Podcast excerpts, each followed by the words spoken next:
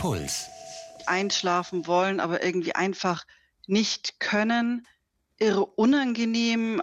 Und ich merke dann, wie das Herz so rast, wie die Gedanken so laut sind. Dieses Kopfkino, was man nicht kontrollieren kann, was irgendwie so losgeht.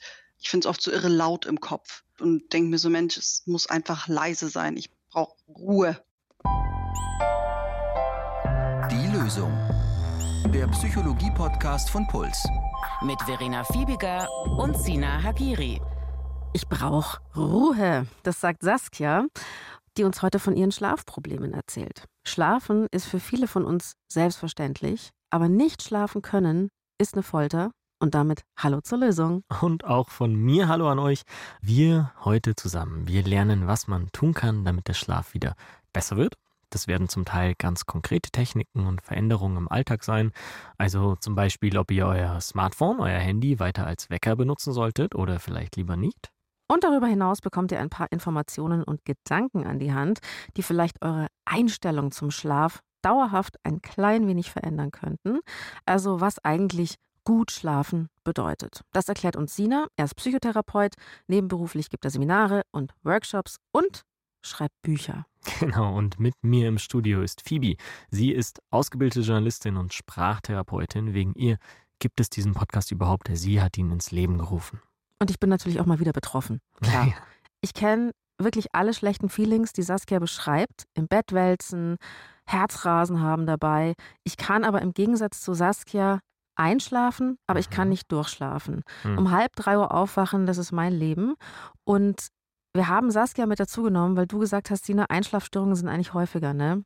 Ja, kommt aufs Alter so ein bisschen an. Sie sind halt in den Mit-20ern, frühen 20ern, da erlebe ich in der Praxis häufiger das Problem von Einschlafstörungen mit meinen Patienten und Patientinnen. Ich merke immer, dass ich dringend mehr schlafen müsste, besser schlafen müsste vor allem, wenn ich sehr schnell wütend werde. Mhm, mh, Oder auch mal weinen könnte. Und ich denke mir so, warum, warum bin ich traurig? Ah, ja. ich habe vier Stunden wach gelegen. Ja, das sind beides tatsächlich ganz übliche Symptome. Wenn man über einen längeren Zeitraum mal schlecht schläft, dann passieren erstmal so Dinge wie eben die erhöhte Reizbarkeit, eine Aggressivität, auch eine verminderte kognitive Leistungsfähigkeit, Konzentrationsschwierigkeiten, Gedächtnislücken.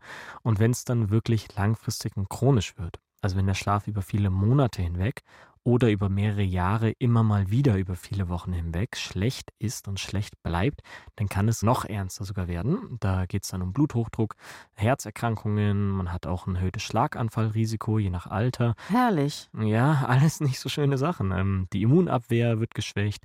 Auch die Anfälligkeit für psychische Erkrankungen wie zum Beispiel Depressionen ist da erhöht. Also natürlich, obwohl ich jetzt so der Durchschlafstörungstyp bin, kenne ich auch das nicht einschlafen können von zum Beispiel der Tag vor der Prüfung, so die mhm. Nacht mhm. vor der großen Reise. Eigentlich immer, wenn mhm. ich in irgendeinen Zug steigen muss, kann ich in der Nacht davor nicht schlafen. Total unpraktisch. Ja, ich bin ja. immer super unausgeschlafen am Reisetag. Ja, das ist doof. Und es ist auch sehr unangenehm. Aber jetzt mal nur auf die Prüfung bezogen, weil das viele Leute kennen.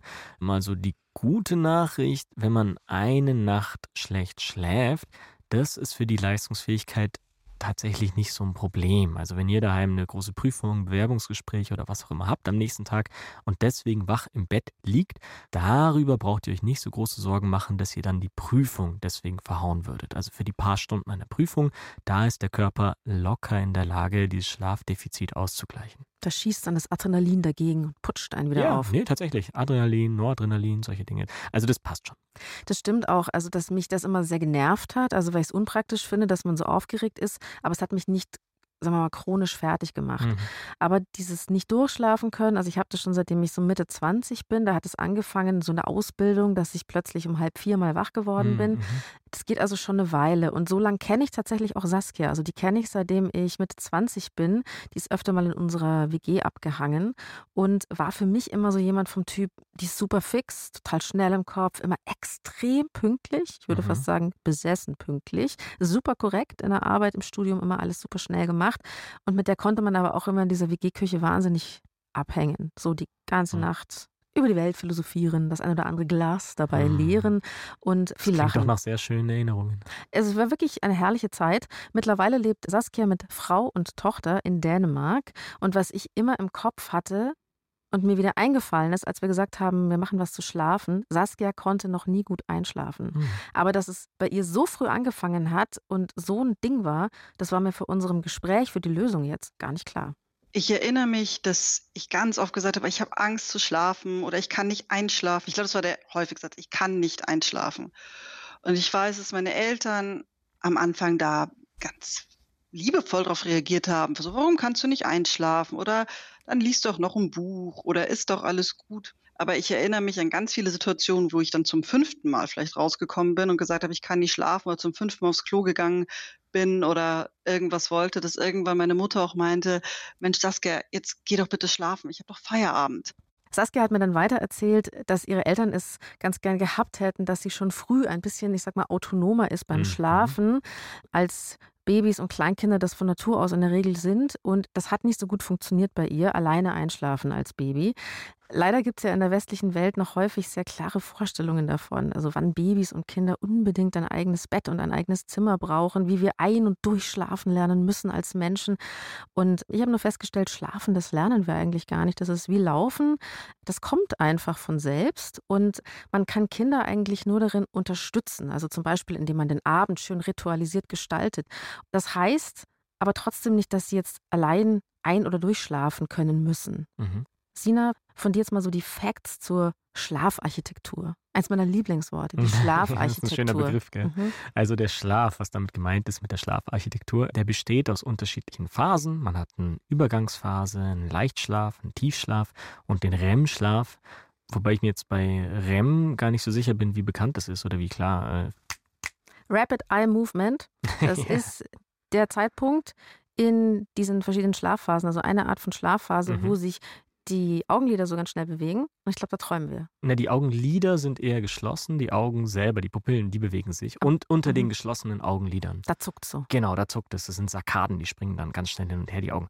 Genau, richtig so. Und ähm, diese Schlafphasen durchlaufen wir öfter pro Nacht. Und bei Kindern und vor allem Kleinkindern ist es halt so, die schlafen immer wieder über den Tag verteilt. Also sie wachen immer wieder auf und schlafen nicht so lange am Stück. Das nennt man dann den polyphasischen Schlaf, also mhm. mehrere mhm. über den Tag verteilte Schlafintervalle.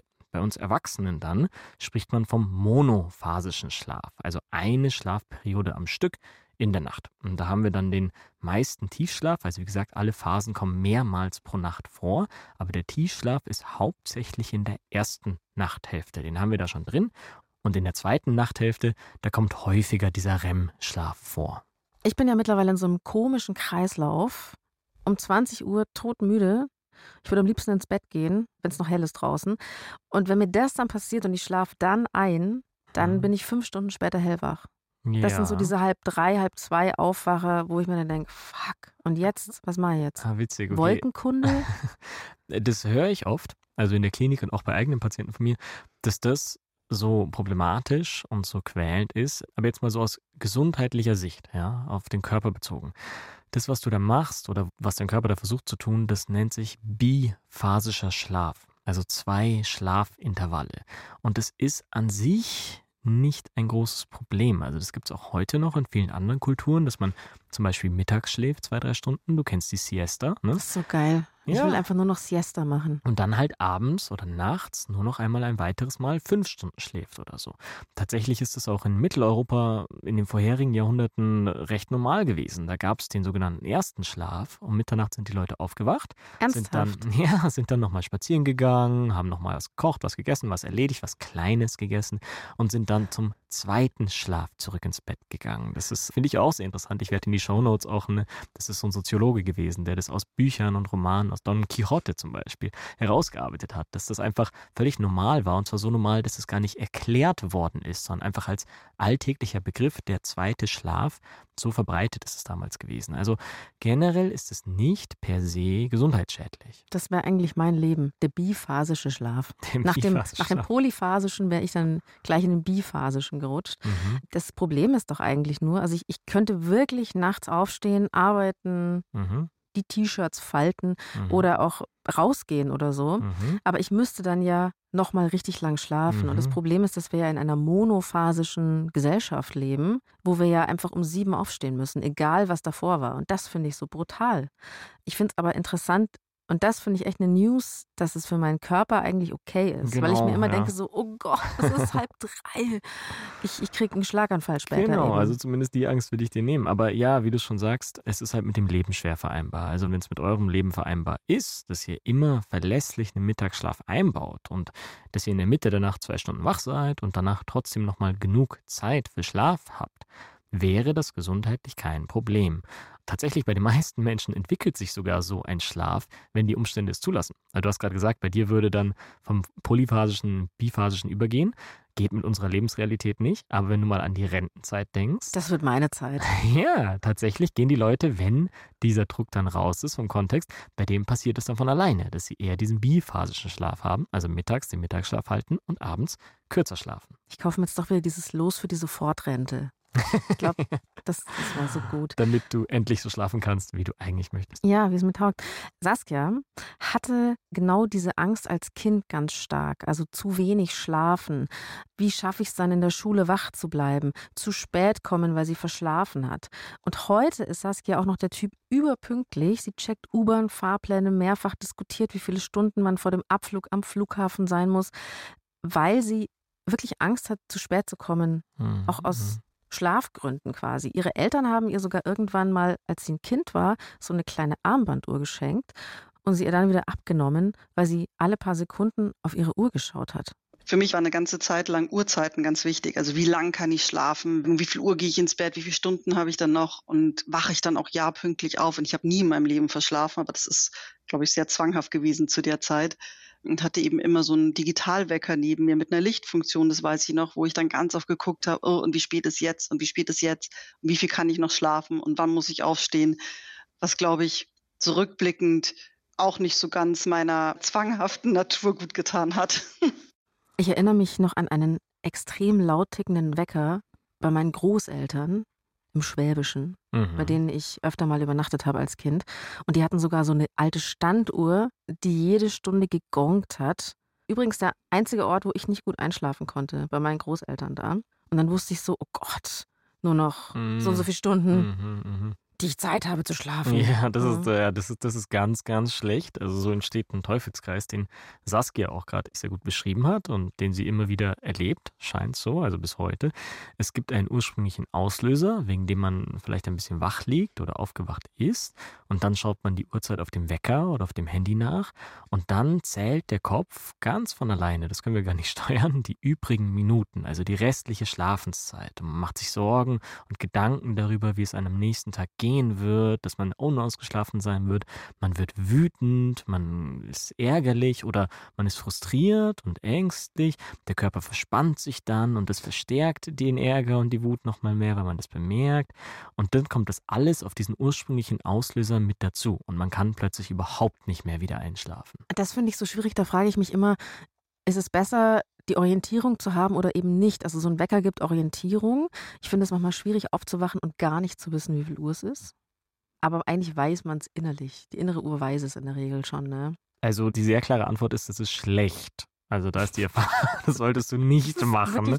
Schlecht. Ja, also das werden wir am Schluss nochmal auch wiederholen. Nicht auf die Uhr schauen in der Nacht, wenn man aufwacht. Den Wecker am besten wegdrehen, gar nicht erst zu einem gedreht haben. Weißt du, wie oft man nachts sowieso, also auch jemand ohne Schlafstörung, wie oft man pro Nacht einfach so aufwacht? 28 Mal.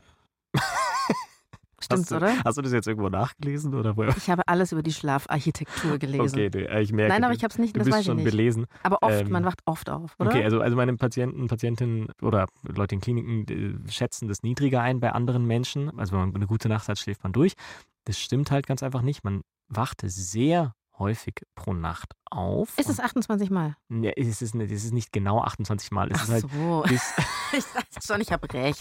Nee, aber äh. das ist ja bei jedem auch ein bisschen anders. Aber äh, locker, also 20 Mal auf jeden Fall. Gar kein Problem. Die Leute wachen 20 Mal pro Nacht auf. Also völlig gesunde Leute, die aus Studienzwecken im Schlaflabor sind, wachen 20 Mal auf. Und mit Aufwachen meine ich so richtig, also auch Augen auf, so, ne? Ah, okay. Aber man erinnert sich daran nicht mehr, weil die so kurz wach sind, dass sie sich wieder hinlegen und dann erinnert man sich an dieses Aufwachen nicht. Aber wenn ich dann bei diesem Aufwachen auf die Uhr schaue, anfange zu rechnen und dann diesen Teufelskreis reinkomme, dann schlafe ich natürlich nicht wieder ein. Und deswegen ist der klare Hinweis, ähm, Wecker weg vom Bett drehen und nachts nicht mehr draufschauen. Oder gleich einkaufen, bei dem man zum Beispiel das Display nachts ausschalten kann. Saskia hatte nicht nur große Angst vor dem Nicht-Einschlafen können, sondern sie hatte als Kind auch viele, viele Albträume. Also Träume generell finde ich ja sind was super Spannendes. Es gibt mittlerweile eigentlich eine klare Antwort drauf, oder? Warum wir träumen? Uh. Ich sag Tag verarbeiten, Vorahnungen treffen.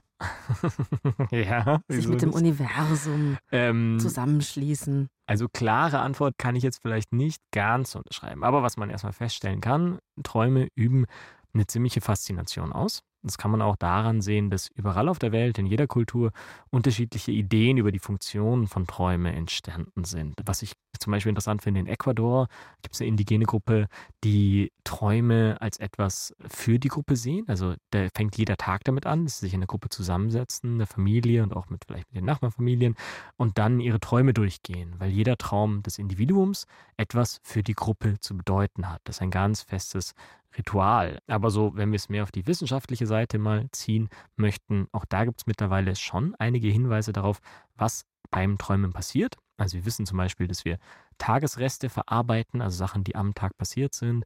Emotionale Zentren, Amygdala und Hypothalamus, sowas ist aktiv. Also wir verarbeiten auch emotional. Da gibt es auch viele Studien dazu. Wenn ich jetzt in einer Studie um 10 Uhr morgens dir etwas zeige, was emotional aufwühlend ist und dann zehn Stunden später nochmal das erhebe, bist du davon noch mehr aufgewühlt, als wenn ich das vom Schlafengehen dir zeige und dann mit Schlaf dazwischen, aber zehn Stunden Abstand dir noch einmal zeige. Also es scheint eine emotionale Verarbeitung und Distanzierung im Schlaf zu entstehen. Doch nicht nur emotional, sondern auch kognitiv, also auch so Sachen wie Gedächtnis, dass sich Sachen besser einarbeiten, dass du dir Sachen besser merken kannst. Sowas scheint man auch im Schlaf zu machen. Ja, das habe ich ganz krass gemerkt, wenn ich stark jetzt diese Durchschlafstörungen hatte, dass ich mir Sachen schlecht merken kann. Ja, ja, genau. Also kannst du es dir wie so ein Speichervorgang, dass dein Computer quasi noch was die Festplatte nochmal überarbeitet. Das, sagt man immer, die Festplatte wird äh, defragmentiert. Defragmentiert und formatiert? Nee, defragmentiert, gell? Ja, genau. Also einfach das, was du gelernt hast am Tag im Schlaf, lernst du quasi weiter. Das ist ein ganz wichtiger Bestandteil. So wie Sportler immer sagen, die Regeneration ist Teil vom Training, also die Muskeln regenerieren nach dem Sport auch, so ist auch der Schlaf Teil des Lernens. Wie schafft man es, mit den eigenen Eltern auf Augenhöhe zu kommunizieren? Wie macht man ihnen klar, dass man alt genug ist, eigene Entscheidungen zu treffen? Um genau diese Fragen geht es in der aktuellen Podcast-Folge von Flexikon. Die beiden Hosts Steffi Banowski und Anne Radatz sprechen unter anderem mit dem muslimischen Queer-Aktivisten und der Drag Queen Jakob, alias Queen Gypsy. Für ihn war immer klar, er ist schwul. Aber genauso sicher war er sich, dass seine muslimische Familie das niemals akzeptieren wird. Letztendlich hat ein Zwangsouting dazu geführt, dass er sich entscheiden musste, Familie oder Identität. Außerdem zu Gast Influencer und Politikersohn Joe Laschet und Familientherapeutin Kerstin Klappstein. Alles zu hören in der neuen Folge von Flexikon, in der ARD-Audiothek und überall, wo es Podcasts gibt. Wie steht denn die Psychotherapie zu Träumen? Also bei Traumdeutung via Googeln ist ja ein Riesenquatsch. Also so ein bisschen Hokuspokus. Ich träume von einem Käfer, das bedeutet dann, dass ich meine innere Stärke wieder entdecke. Oder irgendwie so gibt es doch so Traumbilder. Ich habe ja als Kind zum Beispiel immer von großem Gemüse geträumt. Mhm. Das war mhm. sehr bedrohlich. Mhm. Tomaten wurden größer und kleiner. Das war mhm. ganz schlimm. Mhm. Wenn wir in der Therapie wären, was jetzt nicht passieren würde, wäre, dass ich dir sage, was es bedeutet. Man muss ein bisschen die Unterscheidung treffen, vielleicht die Traumdeutung oder Arbeit mit Träumen ist klassischerweise eher in der Psychoanalyse verankert. Aber auch da hat sich das ein bisschen gewandelt. Also üblicherweise bei Freud, die ursprüngliche, die erste Traumtheorie, war, dass es jetzt ganz, ganz grob gesagt wirklich um Wünsche und Zensur geht. Dass in den Träumen dein Unterbewusstes, dein Es, deine Triebwünsche, Bedürfnisse klar werden, dass die aber auch nicht immer erfüllt werden im Traum. Die werden dann zensiert. Also das ist so in der Psychoanalyse, wird auch heute noch gemacht. Da ist es dann so, dass Patient wie beim freien Assoziieren diese Träume einfach erzählen kann, Psychoanalytiker, Psychoanalytikerin dann auch mal Deutungen anbieten kann. Also nicht, das bedeutet das und das, aber mal so einen Interpretationsversuch anbieten kann. So bei mir in der Psychotherapie, ich bin Verhaltenstherapeut, da können wir auch mit Träumen arbeiten. Da biete ich jetzt aber nicht Deutungen an. Ich kann da eher Perspektiven zum Beispiel darauf anbieten, wie die Patienten oder die Patientin selber mit dem Traum umgehen kann. Wenn ich eine Geschichte mal erzählen kann, zum Beispiel, ich hatte einen Patienten, der hatte ähm, nachts immer, der hatte einen sich so wiederholenden Traum, dass nachts eine Figur, eine einbrechende Figur, das war mehr so ein Schatten, es war keine bestimmte Person, eingebrochen ist und den Schlüssel, den Autoschlüssel geklaut hat. Und er dann immer nachts die Panik hatte, dass er es nicht zur Arbeit schafft am nächsten Tag, weil der Autoschlüssel nicht da ist. Und die Perspektive, mit der man Träume bearbeiten kann, so ist zum Beispiel die Brille, in der man sagt, passen Sie auf, versuchen Sie den Traum mal so zu sehen, es ist ja so, dass alles, was sie träumen, von ihnen entsteht. Also niemand anders kommt ja rein und gibt ihnen den Traum vor. Sie erzeugen diesen Traum. Also versuchen Sie selbst mir mal den Traum so zu deuten, dass alles, was in Ihrem Traum vorkommt, Anteile von Ihnen selber sind. Weil er mich immer gefragt hat, wer ist diese Person, vor wem habe ich da Angst? Das habe ich natürlich nicht beantworten können, diese Frage, nicht beantworten wollen, aber habe diese Perspektive angeboten, habe gesagt, hm, überlegen wir mal, gibt es denn einen Teil in Ihnen, der das vielleicht boykottiert, der das vielleicht sabotiert? Dass sie in die Arbeit gehen. Das damit und über natürlich nicht nur damit, aber das hat sich eingebettet in unsere restliche Arbeit und im Laufe der Zeit hat er diesen Traum so gedeutet, dass es halt einen Teil von ihm gibt, den er auch eine ganze Weile noch nicht wahrnehmen wollte, der diese Arbeit eigentlich schon lange verlassen will. Also ein Teil, der spürt, dass diese Arbeit ihm nicht gut tut. Und dass dieser Teil im Traum eben sich dadurch gezeigt hat, dass er das sabotiert, dass er überhaupt in die Arbeit kommt. Und diesem Teil hat er dann mehr und mehr Gehör geschenkt und tatsächlich auch im späteren Verlauf der Therapie die Arbeitsstelle gewechselt. Das finde ich hochinteressant. Also den Gedanken, dass zum Beispiel, wenn es verschiedene Personen im Traum gibt, dass wir jede Person auch ein bisschen selbst sind. Mhm. Und ich glaube eben, sich zum Beispiel mit den Träumen ein bisschen zu befassen, kleines Traumtagebuch, wie auch immer, kann uns helfen, vielleicht auch uns in der Nacht ein bisschen selbst zu beschützen. Mhm. Geht oft erst, wenn wir ein bisschen älter sind, weil als kleines, ganz kleines Kind schreiben wir noch nichts auf. Mhm. Das war jetzt ein kleiner Traumexkurs. Fand ich aber total spannend, weil das so ein bisschen vielleicht die Perspektive auch ändert, wenn wir Albträume haben. Mhm. Und wir wollen aber natürlich auch zurück zu Saskia kommen, die zum einen mir erzählt hat, eben sie hat viele Albträume gehabt als Kind. Sie hatte aber auch diese starken Einschlafprobleme eben. Und die sind bei ihr besser geworden, als ihre Eltern die Idee hatten, wir legen eine Luftmatratze ins Zimmer und da darf sie schlafen, wenn sie möchte. Somit wurde es langsam besser. Es ist aber generell so, dass sie auch diese Einschlafprobleme heute noch begleiten, wenn sie Stress hat zum Beispiel, wenn am Tag sehr viel los ist. Saskia hat mir erzählt, dass sie sogar oft schon tagsüber ahnt, dass sie wahrscheinlich schlecht schlafen wird, weil viel in ihrem Kopf ist. Die Gedanken sind dann laut, wenn es abends so leise wird, wenn die Stille einkehrt. Und genau für diese Momente hat sie für sich zwei Strategien gefunden. Hier mal die erste ich ziehe die Bettdecke ganz straff über mich und mein Fuß darf nicht rausgucken, meine Hände dürfen nicht rausgucken irgendwie am allerliebsten würde ich oft ganz unter die Bettdecke kriechen, weil ich mir dann, dann das Gefühl eher da, dass es einfach stiller auch in meinem Kopf wird. Finde ich völlig irre, wenn Leute das nicht machen. Wenn die sich ins Bett legen und dann nur so halb die Bettdecke über sich drüber legen, das verstehe ich nicht. Das, das finde ich falsch schlafen. Und das klingt jetzt vielleicht so ein bisschen albern, ja, da mummelt sich halt jemand ein, was für eine Strategie. Aber ich finde, dass das ganz interessant ist, wie viele unterschiedliche Arten es gibt, wie man liegt. Also, dass Saskia sich zum Beispiel total einwickelt. Für mich als Kind war es das Gegenteil der Fall. Ich weiß noch, ich habe immer so die Bettdecke zwischen die Beine schieben müssen. Ein Bein musste immer draußen sein. Es musste immer kühl sein. Das kühle Kopfkissen, auch heute für mich noch wahnsinnig wichtig. Dass man das Kopfkissen immer dreht. Vor allem auch, wie ist das Schlafzimmer eingerichtet? Ist es mir da zu eng? Also für mich ist so diese Enge ist schwierig und andere mögen ja so höhlenartige Räume vielleicht lieber. Sina ist nur so interessant, was sie mir da erzählt.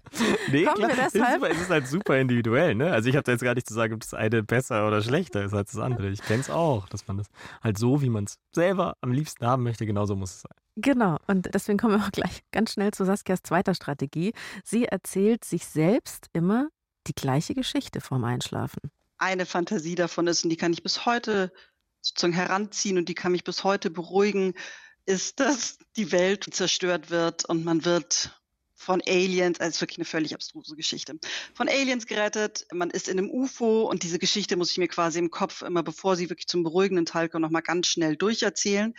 Die gesamte Menschheit, alle Tiere, alles, was lebt, werden in UFOs hochgezogen und ich bin dann in so einem Raum mit so einem großen Fenster, der sozusagen auf die Welt schaut, ins Universum schaut und weiß, dass ich jetzt hier in diesem Raum für eine gewisse Zeit lang sein werde, dass ich hier aber ganz geborgen, sicher bin. Und in dieser Fantasie kann ich mich total mh, hm, entspannen und kann da so verschiedenen Dingen nachgehen. Sowas wie, was würde ich dann machen, was für ein Gefühl hätte ich da, was könnte ich draußen sehen, all sowas. Und so kann mir das immer noch eine gewisse Form der Beruhigung verschaffen und schlaf eigentlich darüber auch wirklich gerne ein. Ich finde das bemerkenswert. Was macht Saskia da genau? Mhm. Saskia macht da ganz von sich selbst aus eine der klassischen Entspannungstechniken. Das ist eigentlich einfach eine Fantasiereise, was sie macht. Und ich finde es cool, dass sie da so eine ganz eigene Geschichte gefunden hat. Es gibt da nämlich auch so ein paar Standardgeschichten, die man sich vorstellen kann. Also häufig in der Natur, ein Strandspaziergang im Wald oder in den Bergen je nachdem, was einen halt beruhigt. Und das ist an sich ein super Ritual vor dem Einschlafen, genauso wie PMR und autogenes Training und so Dinge. Autogenes Training hat sie mir sogar gesagt, das ist das mit dem Arm schwer werden. Das hat sie auch schon probiert. Mhm, mhm. also mein Arm wird ganz schwer. Was ist PM? Was ist das nochmal? PM what? Also, sorry, kennst du PMR gar nicht? Das ist eine ähm, beliebte... Ähm, progressive... Ja, Muskelentspannung. Das ist eine also echt beliebte Entspannungstechnik. Progressive Muskelrelaxation können auch einfach eine Folge dazu machen, eine Kurzfolge oder so aus der Praxis. Haben wir jetzt neu, wenn du Lust hast. Lass es machen. Aber jetzt erstmal Nicht jetzt, genau, machen wir beim nächsten Mal. Aber da sind wir jetzt eigentlich auch genau da, wo wir eh hin wollten. Die Lösung. Genau. Was kann man alles tun, um besser zu schlafen? Und das Zauberwort ist da Schlafhygiene. Kenne ich. Du bist echt gut eingelesen vorher jetzt äh, schon in der Folge, Phoebe. Ja. Dann, okay, Leider. Dann prüfen wir das mal kurz. Dann checken wir doch, was du schon alles genau kennst und wie es da mit dir steht. Okay? Die einfachen Dinge zuerst. Wie ist es mit Nikotin und Koffein? Beides nur tagsüber in Mengen. Dann ab 17 Uhr nicht mehr. Nein, also es ist einfach schlecht für Schlafen. Genau, also tagsüber ist nicht eine Empfehlung. also ihr müsst nicht tagsüber. Also, könnt es auch tagsüber weglassen. Aber ja, es ist beides aufputschend, beides vom Schlafengehen nicht gut. Was glaubst du, wie lange meine ich, wenn ich vorm Schlafengehen sage? Ich glaube ab 16, 17 Uhr sowas. 16 Uhr? Auch nicht schlecht geschätzt. Nur so als Hinweis, du hast schon mal von Melatonin gehört, oder? Das körpereigene Hormon. Ja, das habe ich auch schon geschluckt, Sina. Ja, das ist, das ist ein bisschen trendy zurzeit leider. Aber das Melatonin, dein Körper schüttet es vermehrt aus, wenn es sich auf den Schlaf vorbereitet. Und die Leute sind manchmal überrascht, wann der Körper damit beginnt. Also der Körper mhm. beginnt damit, das auszuschütten, schon zwischen 17, 18, 19 Uhr sowas. Also das ist der Bereich, wo dein Körper, also nur für die Vorstellung, anfängt, den Schlaf einzuleiten. Ah, das Vier ist so fies. Stunden Wer weißt vorher. du, wie lange ich dann noch am Bildschirm hänge? Oft. Ja, genau. Also ich will gar nicht sagen, du musst dann schon ihn unterstützen, du musst dann schon mitmachen. Das will ich nicht sagen. Du musst nicht um 18 Uhr anfangen, dein Schlafritual zu machen. Ich will nur sagen, dein Körper fängt dann schon an und vielleicht sollte man aufhören, ihn zu stören dabei. Das Aber nur wenn so man sich dann noch den Kaffee reinzieht, dann arbeitet ja, man einfach genau. gegen dieses ja, genau. Melatonin. Ah, eben, eben. Okay, wie ist es mit Alkohol, Phoebe? Auch schlecht. Also sagen wir so, man kann natürlich betrunken gut einschlafen. Man schläft aber nicht gut durch und man schläft auch einfach generell nicht gut. Genau, also Alkohol ist tatsächlich einschlaffördernd und deswegen gibt es Menschen, die quasi sich ritualisieren und denken, ah ja, ich habe damit einen Weg gefunden, aber leider macht die Schlafqualität total kaputt. Du wachst viel öfter auf, du kommst weniger in Tiefschlaf und der Teufelskreis ist da. Ich hoffe, das betrifft nicht viele von euch. Der Teufelskreis ist da, dass die Leute dann denken, ah okay, aber mit Alkohol habe ich ja gut geschlafen, deswegen trinke ich noch mehr und schlafe besser ein, weil letzte Nacht, ich fühle mich irgendwie so unausgeschlafen. Also Alkohol mhm. schlecht zum Einschlafen nicht machen. Wie ist es mit Sport? Auch nicht direkt vorm Schlafen gehen. Richtig. Putscht Phoebe. auf. Du hast bisher alle Punkte, glaube ich, bekommen. Es putscht auf. Ich möchte auch was gewinnen. Gewinne ich vielleicht so ein, so ein Nackenkissen? Ah, das wäre gut, das wäre gut. Oder, Oder eine neue Wärmflasche. Ich habe eine gute Augenmaske entdeckt letztens. Also Sport ist aktivierend, ist nicht gut. Ich meine jetzt nicht Yoga oder sowas, das könnt ihr gerne machen, aber aktiver Sport, der den Puls hochtreibt, das bitte nicht vorm Schlafen gehen. Tagsüber Sport ist aber absolut schlafförderlich. Also regelmäßig Sport zu treiben ist sehr gut für den Schlaf. Es ist sehr gut für alles andere auch. Also, aber deswegen, wenn man jetzt nicht gut schläft zurzeit und dann tagsüber denkt, ah, ich bin erschöpft, ich habe ja schlecht geschlafen, ich bleibe auf dem Sofa und bewege mich deswegen nicht, leider Teil des Teufelskreises. Es wäre genau das Gegenteil gut, tagsüber mehr rauszugehen. Was ist denn mit der Stundenanzahl? Also da hatte ja auch Saskia immer Angst, zu wenig zu kriegen kenne ich mhm, auch. Und mhm. ich habe gelesen, als erwachsene Person mindestens sieben Stunden. Ja, also, Alles unter sieben ja, ist nichts. Also auch beliebte Frage immer, es, es, stimmt schon, dass die Daumenregel ist, also für die meisten Menschen ist zwischen sieben und acht Stunden so das Ideal. Das stimmt schon, wenn man quasi Leute in Experimente reinsetzt, wo sie so viel schlafen können, wie sie wollen und anderer Druck raus ist, sieben bis acht Stunden. Es gibt ein paar wenige Menschen, deswegen will ich das nicht zu sehr verbreiten, damit nicht zu viele Leute denken, ja, passt schon, ich kann auch fünf Stunden schlafen. Es ich gibt bin Merkel. Schon, Ja. Hat er vier geschlafen oder so. Vier? Das, das, die Zahl wird aber auch äh, mythologisiert. Drei Stunden. Morgen sind es dann zwei, ja. Nee, also auf jeden Fall, es gibt ein paar wenige Menschen, die mit weniger Schlaf gut zurechtkommen oder die noch mehr Schlaf regelmäßig brauchen. Aber die meisten von uns sieben bis acht. Wie ist es mit dem Mittagsschlaf, Phoebe? Wir haben schon drüber geredet. Ist der gut oder böse? Also ich glaube, wenn der Mittagsschlaf nicht zu spät stattfindet, wäre der Mittagsschlaf unser aller Rettung. Ich glaube, dem Menschen ging es so gut. Okay, gut. Ja, also ich sage dir mal die Schlafhygiene. Antwort darauf. Also es wäre, wenn du regelmäßig mittags schlafen kannst, kein Problem. Da sind wir wieder beim biphasischen Schlaf. Das wäre kein Problem.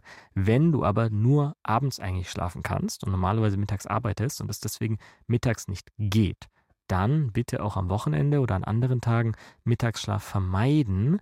Wenn es unbedingt sein muss, dann maximal 20 Minuten weil dann kommt man nicht in den Tiefschlaf rein und das ist das Problem. Wenn man da reinkommt, das ist wie so eine Art Konto. Also wenn du da schon reingehst am Mittag, dann ist der Schlafdruck am Abend geringer und dann ist halt die Wahrscheinlichkeit, dass du abends gut einschläfst, kleiner. Bleiben wir beim Schlafzimmer. Wie ist es mit der Schlafumgebung, Phoebe? Helligkeit, Lautstärke, Temperatur? Alles in Torp. Torp ist, glaube ich, so eine bestimmte Wandfarbe. Also das ist so ein bisschen gräulich, grau-blau. Okay. Ist natürlich bei mir überhaupt nicht okay. der Fall, aber so hätte ich es gerne. Dimmer sind ganz wichtig. Die Glühbirnen. Leise soll es, glaube ich, sein. Ich mag es ja nicht stockdunkel. Mhm. Da bekomme ich Erstickungsangst. Okay. Also ich mag es eher so dämmerig. Okay. Eher kühl auch, 18 Grad Celsius. Okay, ja, es sollte eher dunkel, eher leise, eher kühl. Das sind so die Daumenregeln. Wobei es natürlich ein bisschen Abweichungen gibt, zum Beispiel bei Menschen mit Tinnitus. Da ist der Tinnitus bei absoluter Stille noch quälender und lauter. Also bei solchen mhm. Leuten, da empfehle ich immer, und da machen viele Leute gute Erfahrungen, so eine Art Radiowecker oder irgendwas, wo man ein Einschlafprogramm wählen kann. Also ruhig Radio dann noch leise laufen lassen und einstellen, dass es dann nach einer Stunde sich selber abschaltet. Also das ist auch in Ordnung, kann man ruhig machen. Wie ist es mit dem Handy, Phoebe? Darüber wollten wir noch sprechen. Es muss raus. Nicht, dass ich das tun würde, aber es muss raus.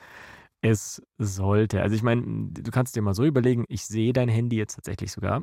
Wenn du dein Handy mal so anguckst, was, es will was. was sagt, assoziierst Hallo. du mit deinem Handy? Was machst du alles mit deinem Handy? Arbeit. Arbeit, was noch? Gossip, mir Gossip. im Internet durchlesen. Internet? Mit wem schreibst du Nachrichten? Schlechte Nachrichten, Nachrichten gute Nachrichten, News. Unterhaltung. Aber es sind Unterhaltung. Ja, es ist einfach alles. Die ganze Welt ist da drin. Die ganze Welt ist in deinem Handy. Das stimmt so. Also Handy hat Assoziationen zu allem. Und Assoziationen sind halt dann wieder Dinge, die Gedanken auslösen können, die Gedankenspiralen auslösen können. Also wir wollen nicht die ganze Welt, wir wollen nicht die aktuellen Nachrichten, auch alle unsere Freunde, so gerne wir sie auch möchten, aber auch die möchten wir nicht neben uns im Bett haben, während wir einschlafen. Also es wäre, wenn es sich irgendwie machen lässt, schon besser, wenn das Handy aus dem Schlafzimmer draußen bleibt letzte Sache vielleicht vorm Schlafengehen. Wie ist es mit Schlafritualen, Phoebe? Hast du welche? Nein, ich habe auch Schlafprobleme. Ich habe keine Schlafrituale. Okay, okay. Ich gehe einfach irgendwann schlecht gelaunt in die Falle. okay. Und dann wundere ich mich, wenn ich mich, da, wenn ich mich darum quäle. Ja, es ist halt auch nicht so einfach, sowas zu etablieren, Phoebe. Aber dann, also nur so als Vorschläge, was ich erlebe, was anderen Menschen helfen kann. Also, was Saskia schon probiert hat, was ja. ich weiß aus unserer ja. gemeinsamen Vergangenheit: Schlaftee trinken. Ja. Ich glaube, sie hat tatsächlich mal, ich weiß nicht, ob sie gestrickt hat, aber sie hat irgendeine handarbeitliche Tätigkeit gemacht und währenddessen ein Buch gelesen. Ja, ja, lesen. Ähm, auch gerne Körperpflege, Meditation oder halt Fantasiereisen und PMR. Das sind all die Dinge, die man als Schlafritual noch etablieren kann. Das ist einiges. Mhm. Also nicht einfach Tabletten schlucken. Nee, erstmal nicht, bitte. Also man hat tatsächlich viel, was man probieren kann. Das ist also Schlafhygiene. Mhm. Ähm, wie ist es denn mit den Perspektiven oder Informationen, die wir, glaube ich, auch noch angekündigt haben? Also mhm. du möchtest ja auch immer so unseren Blick ja, auf den ich teile immer gerne auf. Also Methoden, was können wir machen und so ein bisschen hm, Vorschläge, Informationen, mit denen man vielleicht unsere Perspektive ein bisschen erweitern kann. Die Perspektiven. Genau. Und wie immer, ich mache, nehme erstmal einen Umweg, ne? Aber es hat damit zu tun. Okay, jetzt kommt eine ähm, Story. Naja, nicht so eine lange. Es ist einfach erstmal eine Frage. Äh, wie lange brauchst du denn zum Einschlafen, Phoebe? Und hast du auch manchmal Nächte, in denen du das Gefühl hast, okay, ich habe jetzt überhaupt nicht geschlafen? Also ich brauche eine Viertelstunde zum Einschlafen. Mhm. Ich, ich, schlafe sehr schnell ein, aber ich habe Nächte, wo ich drei bis vier Stunden wach liege. Ah, okay, gut, da hätte ich das vielleicht. Ja, genau, gut. Also drei bis vier Stunden liegst du wach. Okay, gut. Und hast du auch so Nächte, wo du gar nicht schläfst? Das ist dann sehr lange wach liegen. Ja, Aber okay. meistens irgendwann schlafe ich schon mal ein, zwei okay. Stunden. Ja. Also ich habe ja vorhin schon mal Schlaflabore erwähnt. Wir haben bei uns in der Klinik auch ein Schlaflabor. Mhm. Auch in der Klinik, wo ich davor mal gearbeitet habe, da gab es auch schon ein Schlaflabor. Ich kenne ja so viele Schlaflabore. Da bist du verkabelt von Kopf bis Fuß, also wirklich sehr stark, hast tausend Sensoren, Kopf, Augen, Nase, Mund, Brust, Beine, Hand, Finger, überall hast du Sensoren. Also eigentlich eine sehr schlechte Schlafsituation, ja. Trotzdem schlafen die Leute. Und wenn man die Leute dann fragt und einschätzen lässt, wie lange sie schlafen und wie lange sie zum Einschlafen brauchen oder wie lange sie wach liegen. Was da sehr häufig tatsächlich zu sehen ist, ist, dass die Leute ihre Einschlafzeit massiv überschätzen, dass sie ihre Wachliegezeit überschätzen und die Zeit, die sie tatsächlich geschlafen haben, unterschätzen. Du willst mir jetzt also sagen, du hast doch gar kein Schlafproblem. nee, nee, nee, nee. Du hast definitiv, nee, Phoebe, du hast keinen angenehmen Schlaf. Das will ich dir nicht sagen. Ich will dir nur sagen, das muss bei dir nicht der Fall sein. Aber bei vielen Leuten ist es der Fall, dass wir unseren Schlaf ein bisschen schlechter einschätzen, als er tatsächlich ist. Also wir, ist so. wir, dramatisieren, wir katastrophisieren ein bisschen. Das tun wir eh. Und das ist nur das, was ich hier an dem Punkt sagen will. Vielen Leuten passiert das nachweisbar. Man kann das messen, dass sie eine schlimmere Vorstellung davon haben, wie ihr Schlaf ist, als er tatsächlich ist. Mhm. Das ist Punkt 1. Punkt 2, auch hier wieder zuerst eine Frage. Ähm, hast du ein Haustier? Leider nein. Mein Meerschweinmuckel ist schon lange gestorben. Ui, okay, wow, das tut mir leid. Hätte ich das vielleicht nicht fragen sollen, dann leite ich gleich weiter. Ich weiß, dass du einen Partner hast. Und mit diesem Partner würde ich dich gerne fragen, schläfst du denn nachts besser, wenn der auch da ist? Oder schläfst du besser, wenn der mal nicht dabei ist? Ganz schwierige Frage. Mhm. Der Partner gibt Geräusche von sich. Das hm. stört mich bisweilen. Aber grundsätzlich bin ich eher ein Gemeinschaftsschläfer, wahrscheinlich so auf Dauer. Mhm. Ein Wechselschläfer vielleicht. Okay, gut. Das war sich ein bisschen rausgemogelt aus der Frage. Aber auch damit hast du wieder recht gehabt. Denn die Antwort ist nicht so eindeutig. Es gibt, äh, finde ich, total spannende und gut designte Studien. Da wird im Schlaflabor eben gemessen, die Leute sind mit ihrem Partner im Schlaflabor gewesen oder mit ihrem Haustier auch, wenn das Haustier auch im Bett schläft. Und dann sind sie auch alleine im Schlaflabor gewesen. Ja? Und dann wurde gemessen, objektiv, wie gut schlafen sie. Also wie häufig wachen sie auf? Mhm. Wie lange brauchen sie zum Einschlafen? Wie unruhig sind sie, wenn sie schlafen? Und es wurde danach gemessen, wie erholt fühlen sie sich und wie gut fanden sie subjektiv ihren Schlaf. Und interessanterweise widerspricht sich das. Mit ah. Partner oder mit Haustier im Bett objektiv schlafen die Leute schlechter. Sie brauchen länger zum Einschlafen. Aber sie wachen sie häufiger auf. Sie sind unruhiger. Am nächsten Tag sagen sie dir trotzdem, ja, ich fühle mich heute gut. Ich hatte eine gute Nacht. Ah, okay. Ah, ja. das ist natürlich jetzt auch. Naja, also die nicht verpaterten ein Haustier, auf ja, das man keine Allergie hat am also besten. Das ist, also genau, was ich dir erzählen will, ist, dass die subjektive Schlafqualität, also wie gut du dich erholt fühlst, fühlst darum geht's eigentlich. ist wichtiger tatsächlich. Oder äh, nicht wichtig, aber ist auch sehr wichtig und es geht nicht nur um die objektive Schlafqualität. Und es ist auch was, was ich so lernen musste. Ich selbst hatte auch so in meinen frühen Zwanzigern recht heftige Schlafprobleme. Es waren erst Schlafgewohnheiten, die schlecht waren und dann wurden es heftige Schlafprobleme. Bin sehr lang wach gelegen, bevor ich einschlafen konnte. Habe das auch ähm, als sehr problematisch empfunden. Damals hatte ich von Schlafhygiene keine Ahnung und meine persönliche Hilfe kam über ein zufälliges Gespräch mit einem befreundeten Arzt, der gesagt hat, du pass auf, wenn du dich acht Stunden hinlegst und nur drei Stunden schläfst, diese restlichen fünf Stunden, die du wach bist, in denen kann dein Körper sich trotzdem erholen. Wenn du halt wach liegst und dich ärgerst und dich stresst, tut er das nicht. Wenn du es schaffst, das zu akzeptieren und einfach da liegst, was nicht leicht ist, also wenn ich dir jetzt sage, leg dich fünf Stunden hin und wart ab, ist es keine leichte Übung.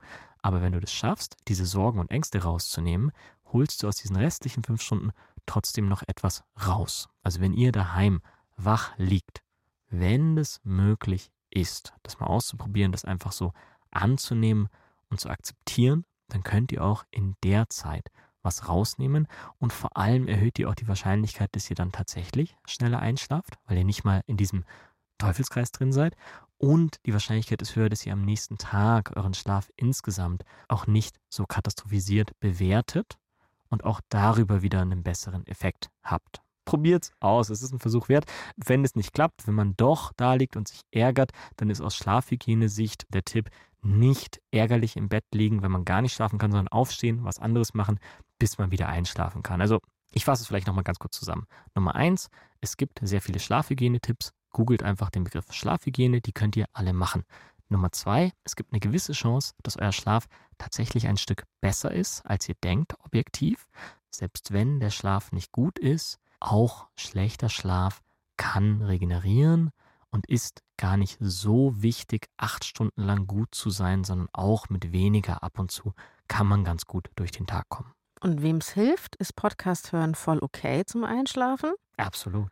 Wer aber eher dadurch wach wird, der lässt es halt bleiben.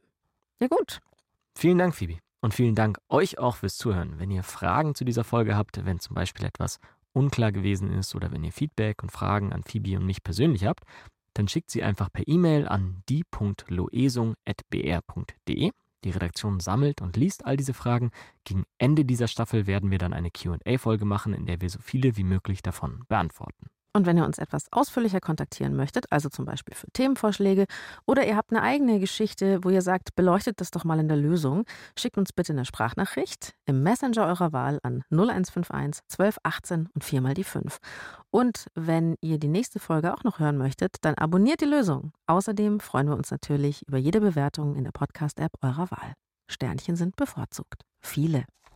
Die Redaktion hatten Alexander Loos und Marion Lichtenauer. Produktion Hanna Meyer. Sounddesign Benedikt Wiesmeier und Enno Rangnick. Grafik Max Hofstetter, Lea Tanzer, Veronika Grenzebach und Christopher Roos von Rosen. Es gibt nicht die Lösung. Aber jeder Schritt zählt. Puls.